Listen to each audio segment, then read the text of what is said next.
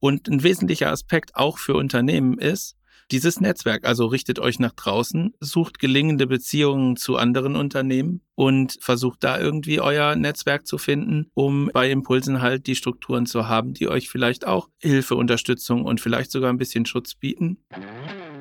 Moin, hallo und herzlich willkommen bei einer neuen Episode von Mit Brille und Bart, deinem Podcast für Organisationsentwicklung, Coaching und Transaktionsanalyse von Armin Ziesemer und Thomas Böhlefeld. Hier erhältst du Impulse dazu, wie du Beziehungen auf Augenhöhe gestaltest, deine Reflexionsfähigkeit förderst und einen bewussten Umgang mit Sprache lernst. Mein Name ist Thomas und ich wünsche dir viel Inspiration bei dieser Episode.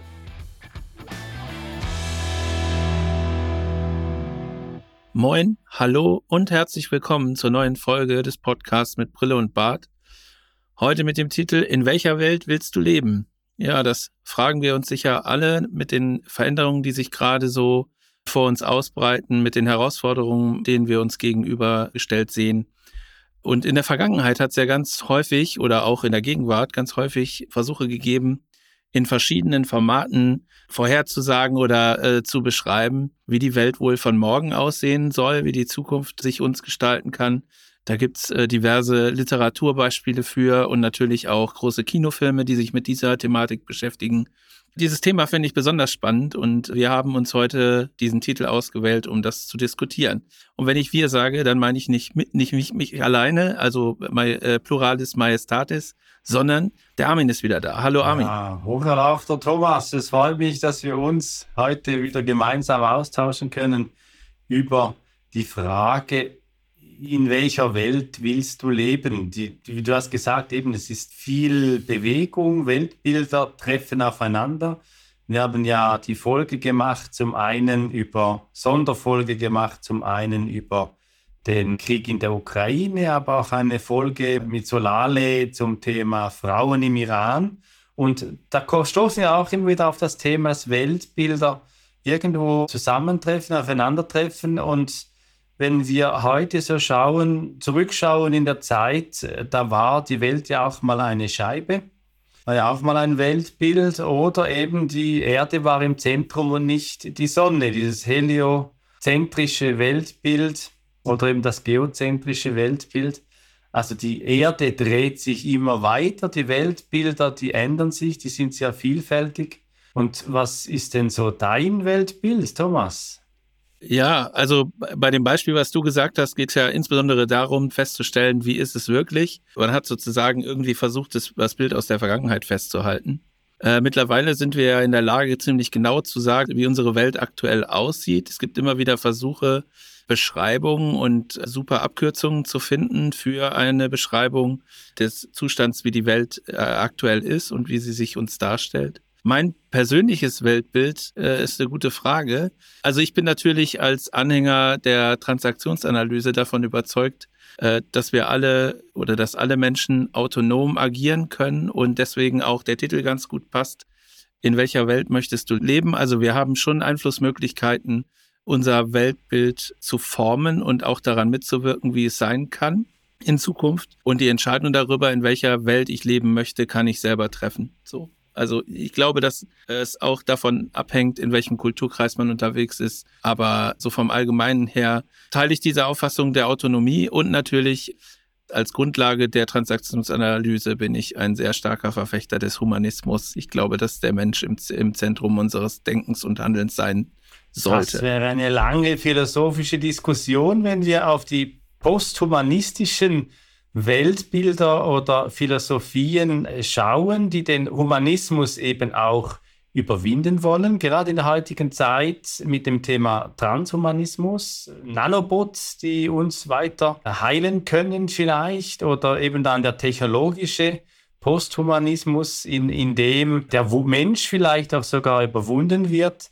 oder eben dann vielleicht auch das Thema, das das Relationale sehr stark betont sein muss, dass eben nicht mehr der Mensch im Zentrum steht, sondern eben vielleicht auch etwas anderes. Diese Fragen, die beschäftigen ja auch vielfach. Also wir haben grundlegende Fragestellungen und da meine ich manchmal auch diese Diskussion, die wir heute wieder haben zu unterschiedlichen Weltbildern, die verunsichern ja, weil wer weiß, wo Gott hockt, der hat es im Leben relativ einfach, der weiß, wo oben und unten ist, der weiß, wo links und rechts ist und ich meine, heute ist es eben nicht mehr so, sondern es ist vieles auch unsicherer. Die Perspektivenvielfalt ist breiter. Jeder kann sein Weltbild haben und darf auch sein Weltbild haben. Und da stehen ja teilweise auch Strömungen oder eben auch Weltbilder einander gegenüber, die sich scheinbar nicht vertragen.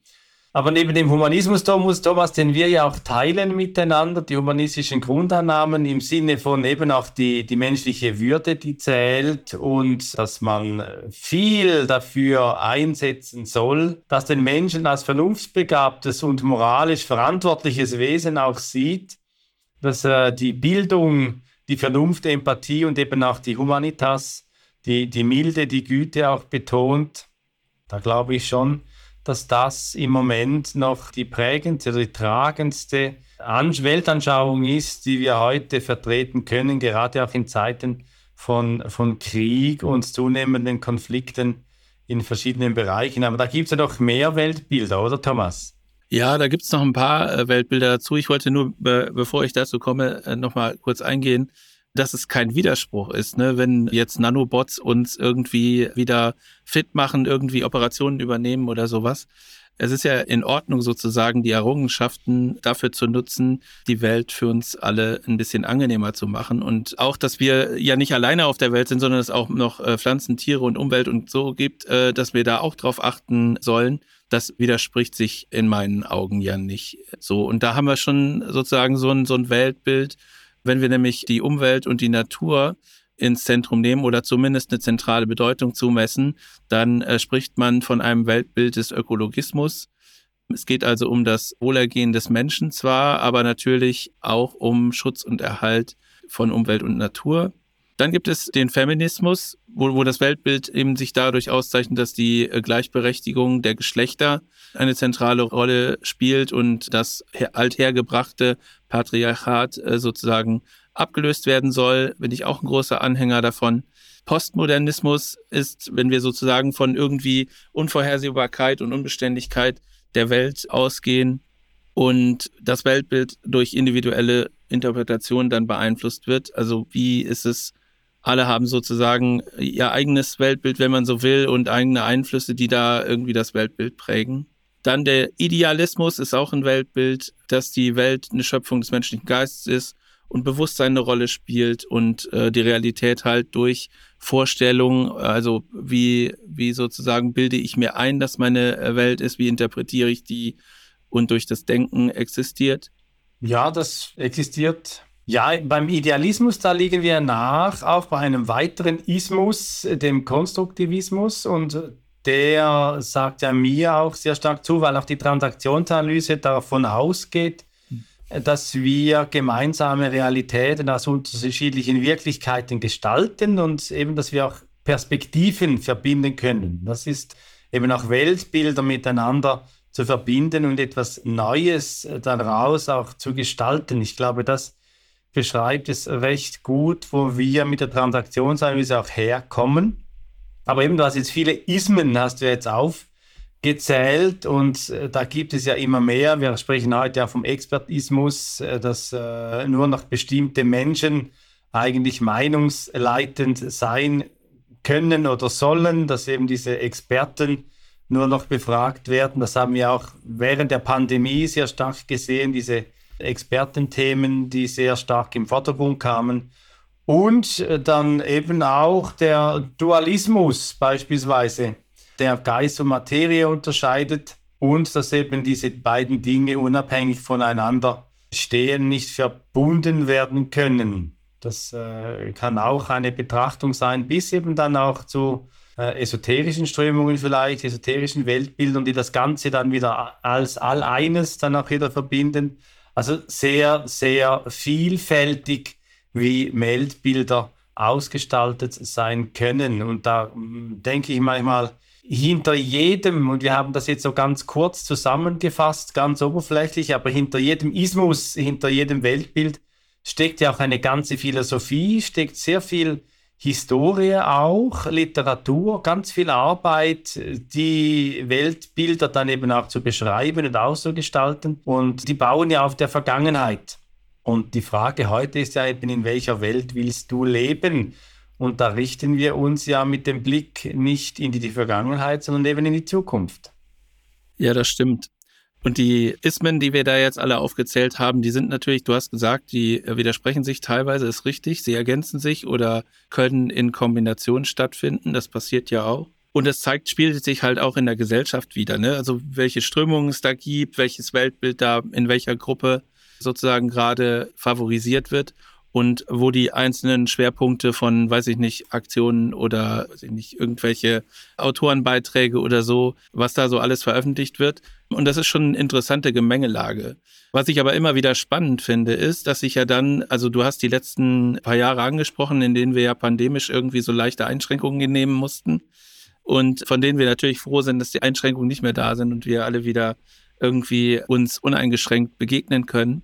Und da sind so Abkürzungen ganz häufig, ich hatte es am Eingang schon mal erwähnt, so Abkürzungen entstanden, die so ein bisschen versucht haben, die Situation besch zu beschreiben. Also das erste, was bei mir an den Ohren so vorbeigekommen ist, war die VUCA-Welt, Volatile, Un Uncertain, Complex and Ambiguous äh, war dann die Übersetzung, also alles irgendwie im, in, in Bewegung, irgendwie nicht so richtig sicher und äh, ständig irgendwie wechselnd.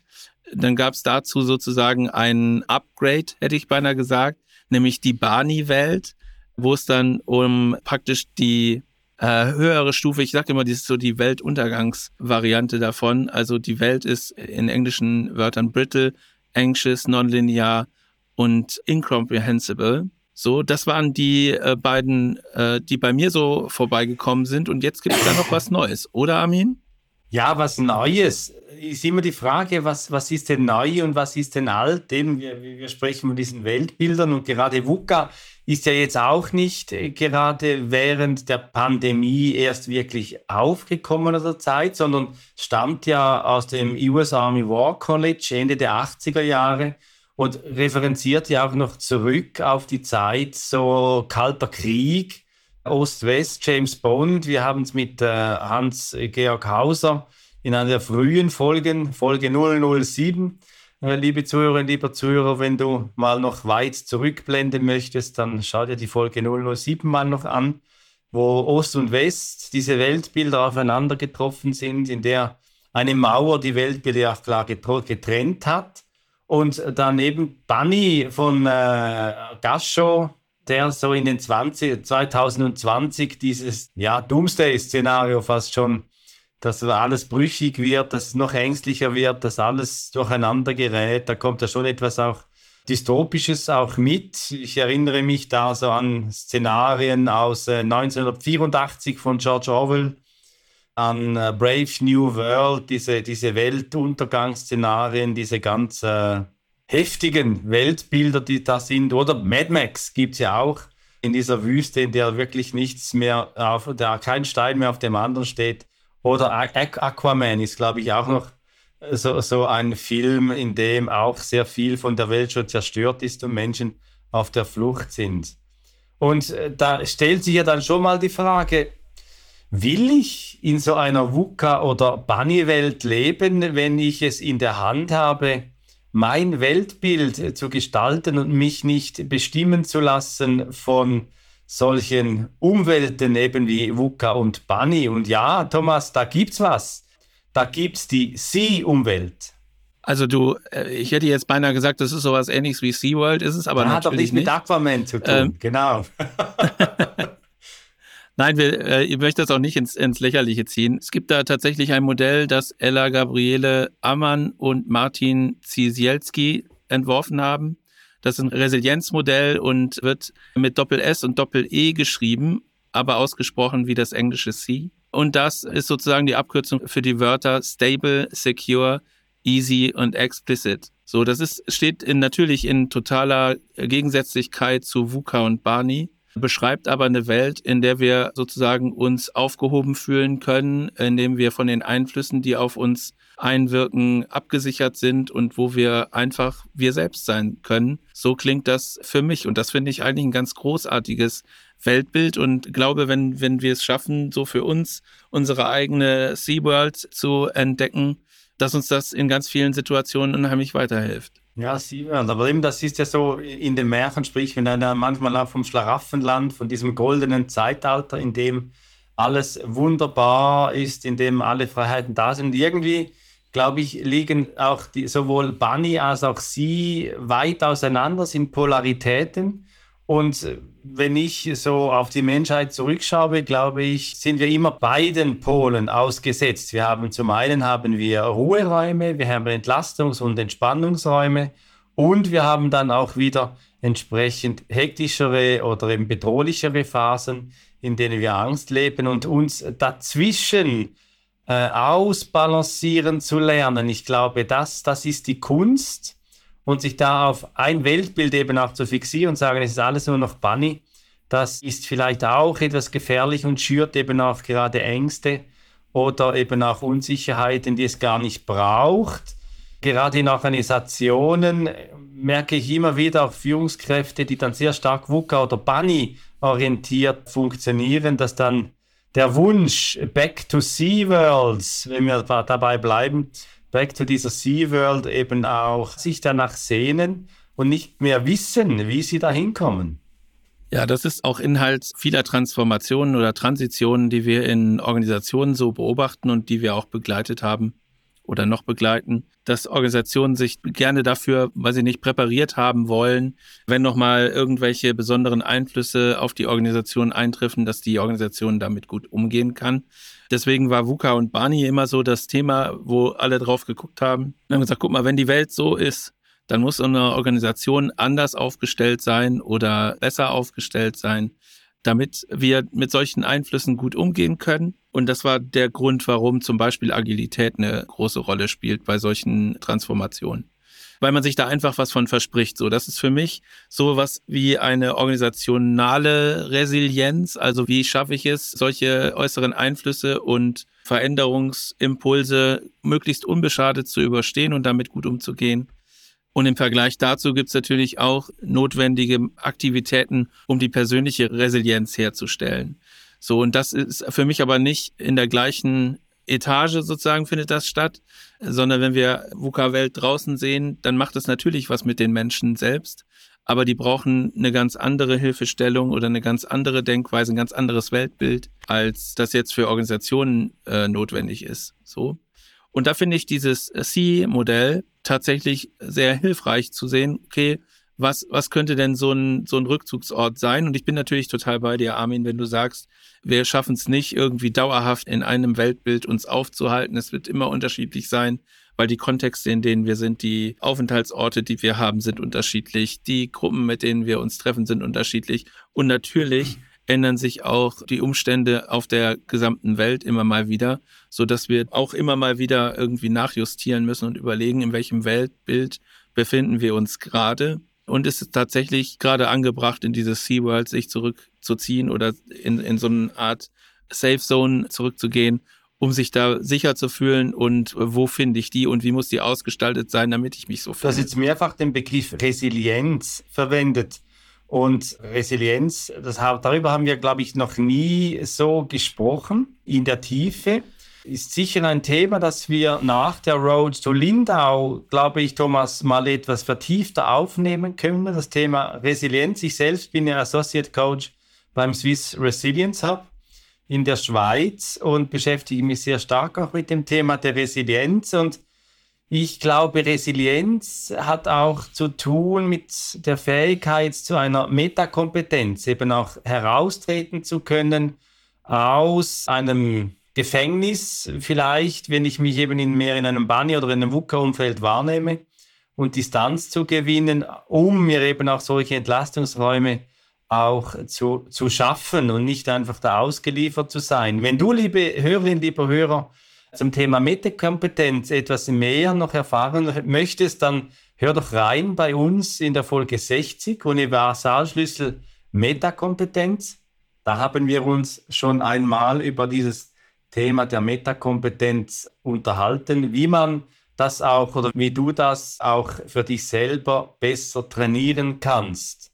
Resilienz ist insofern keine bestimmte Methode oder Technik, sondern eben ein Metamodell, welches günstige Faktoren, Eigenschaften und Einstellungen, Strategien und Verhaltensweisen beschreibt, die helfen eben Krisen zu meistern und im besten Fall eben auch gestärkt aus ihnen herauszukommen, hervorzugehen.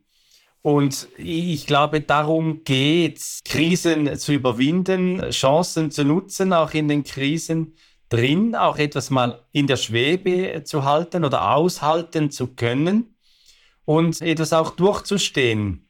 Ein Begriff, der mir in diesem Zusammenhang immer wieder mal auch begegnet, ist der Begriff der Disziplin. Was braucht es heute noch an Disziplin? Wir haben ja auch mal, Thomas, über den Fleiß auch gesprochen.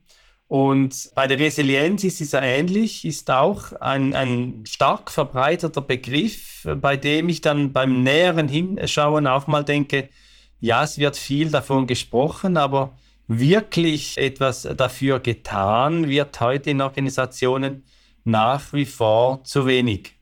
Ja, das ist richtig. Aber die Herausforderung, sag ich mal, die jetzt auf zum Beispiel, also wenn wir davon ausgehen, dass, dass äh, Führungsrollen die Aufgabe haben, bestimmte Rahmenbedingungen zu schaffen, um Menschen und Teams gut und auch in einem sicheren Rahmen arbeiten zu lassen, dann gibt es da natürlich gerade ganz viele Anforderungen an, an solche Führungsrollen, was die Sache ja auch nicht gerade einfach macht. Ne? Und das, was wir jetzt gerade diskutiert haben, im Sinne von, es gibt nicht ein Weltbild, das man einmal herstellt und dann ist es gut, so wäre es natürlich, sag ich mal, ein, ein Ding der Unmöglichkeit aus meiner Sicht, wenn man jetzt sagen würde, okay, die Führungsrolle hat die Aufgabe, das Unternehmen oder den Teil des Unternehmens, wo sich diese Organisation gerade befindet, zu einer C-Umwelt zu machen, weil die Einflüsse einfach so vielfältig und in äh, immer kürzeren Abständen kommen, dass es gar nicht möglich ist. Ne? So, und daran kann es auch passieren, dass so Führungskräfte manchmal leichte Verzweiflung verspüren und sagen, jetzt versuche ich doch schon alles auch meinen Mitarbeiterinnen und Mitarbeitern eine gute Umwelt zu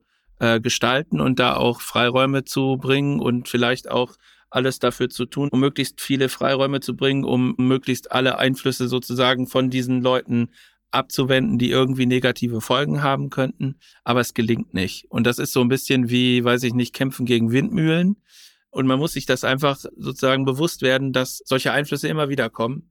Und die Frage ist einfach, äh, sind wir in der Lage und sind Führungskräfte in der Lage, dann mit diesen Dingen so umzugehen, dass es nicht eine Katastrophe wird und wie ein Kometeneinschlag äh, sozusagen sich auswirkt, sondern tatsächlich, äh, dass einfach ganz, ganz einfach mit umgegangen werden kann und ähm, die Auswirkungen sind zwar da, aber wir haben genug Sicherheit und genug Rückhalt in der Organisation, um das aushalten zu können und das zu überwinden und abzumildern und vielleicht auch zu beseitigen. Ja, oder eben damit auch einfach gut leben zu lernen, das auch äh, ausbalancieren zu können, also sowohl im Sinne der Resilienz, auch die Widerstandsfähigkeit und die Robustheit äh, zu entwickeln in uns oder in unseren Organisationen oder in deiner Organisation, wenn du zuhörst, und auf der anderen Seite eben auch die Agilitätskompetenz dann eben auch zu entwickeln und die Anpassungsintelligenz auch nutzen zu können. Schnell Reaktions, eben reaktionsschnell auch dich, dich anpassen zu können.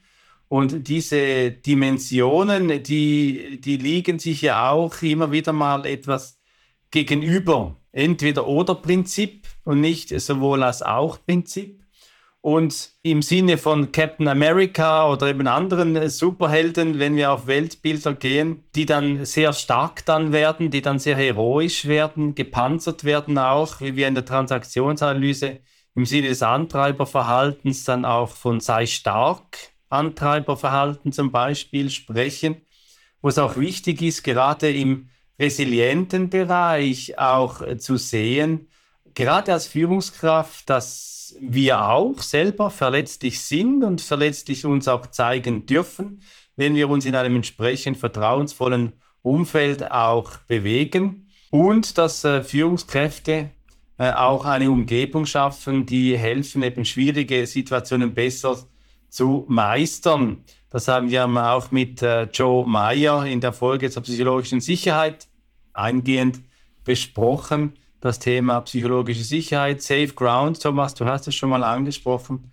Und äh, daraus eben nicht hilflos irgendwo einer selbsterfüllenden Prophezeiung auch nachzuirren, ich sage jetzt mal nachzuirren, dass dann am Ende eben auch Bunny noch Realität wird, wo es eben auch Gestaltungsmöglichkeiten gäbe, um in einer Sie-Umwelt eben auch besser aufgehoben zu sein. Weil ich glaube, über längere Zeit, Wuka und Bunny, wenn das die Lösung ist von Weltbild, dann ne, möchte ich lieber das Problem zurückhaben, wie es Amann und Zisielski in ihrem Artikel, den du auch unten, den Link dazu in den Show Notes findest, beschreiben. Eben wenn die Lösung Bani oder VUCA dann ist, dann möchte ich lieber wieder das Problem zurück und sehne mich dann eher auch etwas mehr wieder nach, nach Sie-Umwelt. Ja, das stimmt. Wichtig ist der, der Hinweis halt an der Stelle, und das haben wir jetzt ein paar Mal auch schon, schon angedeutet, dass es natürlich nicht das Ziel sein kann, weder für Organisationsteile noch für Menschen persönlich, sich sozusagen in ein Schneckenhaus zurückzuziehen und da sich so eine, so eine eigene Wunderwelt aufzubauen und äh, die Realität auszublenden. Das, äh, glaube ich, wäre nicht, nicht hilfreich, äh, in Unternehmen nicht und auch in, in persönlichen Dingen nicht. Manchmal hilft das, aber eben nicht dauerhaft. Und dass, dass wir Veränderungen haben, das liegt wohl auf der Hand. Und ja, wie kommen wir damit gut klar? Wie bereiten wir uns auf solche Situationen vor? Nicht, nicht inhaltlich, also was kommt als nächstes, wissen wir nicht. Aber schockt es uns, wirft es uns auf der Bahn oder sind wir so vernetzt in Beziehungen, in der Zusammenarbeit klar, in der Kommunikation klar? Es ist total hilfreich, wenn wir Kommunikation und Netzwerke haben, sowohl als Organisation als auch als Person, dass wir Strukturen um uns haben, die uns dann in solchen Fällen Halt bieten und uns möglicherweise davor bewahren, dass wir in Situationen geraten, die wir selbst nicht mehr bewältigen. Ja, und wenn du jetzt das so passiv formulierst, dass wir Strukturen um uns haben, dann äh, eben auch im Sinne des Humanismus, dass wir auch eigenverantwortlich sind und diese eben auch gestalten können, ja vielleicht sogar eben auch müssen aus uns heraus Strukturen, Prozesse zu gestalten, Beziehungen in Organisationen so zu gestalten, dass sie eben gelingend sind und zu einer Sie-Umwelt auch beitragen. Das finde, das finde ich noch, noch wesentlich, ah, eben auch unter dem Aspekt der gesunden Führung. Stabil und instabil, das ist ja immer so ein bisschen eben so die, sind so zwei Polaritäten. Und noch einmal ein Hinweis, liebe Hörerinnen, liebe Hörer, wenn du in Folge 45 noch reinschauen möchtest, haben wir das schon einmal aufgenommen mit Benjamin Wiedenmann, die Folge Stabil, Instabil, wo wir über das Thema des agilen Manifests auch sprechen und woher auch diese, diese Strömungen kommen der Agilität und wo sie heute auch sind. Und ich meine, es lohnt sich gerade auch in Organisationen, die heute sehr methodenhörig vielleicht auch sind und nicht mehr so viel darüber reflektieren, wohin geht die Agilität eigentlich auch? Was heißt Agilität in unserem Weltbild, in unserer Organisation?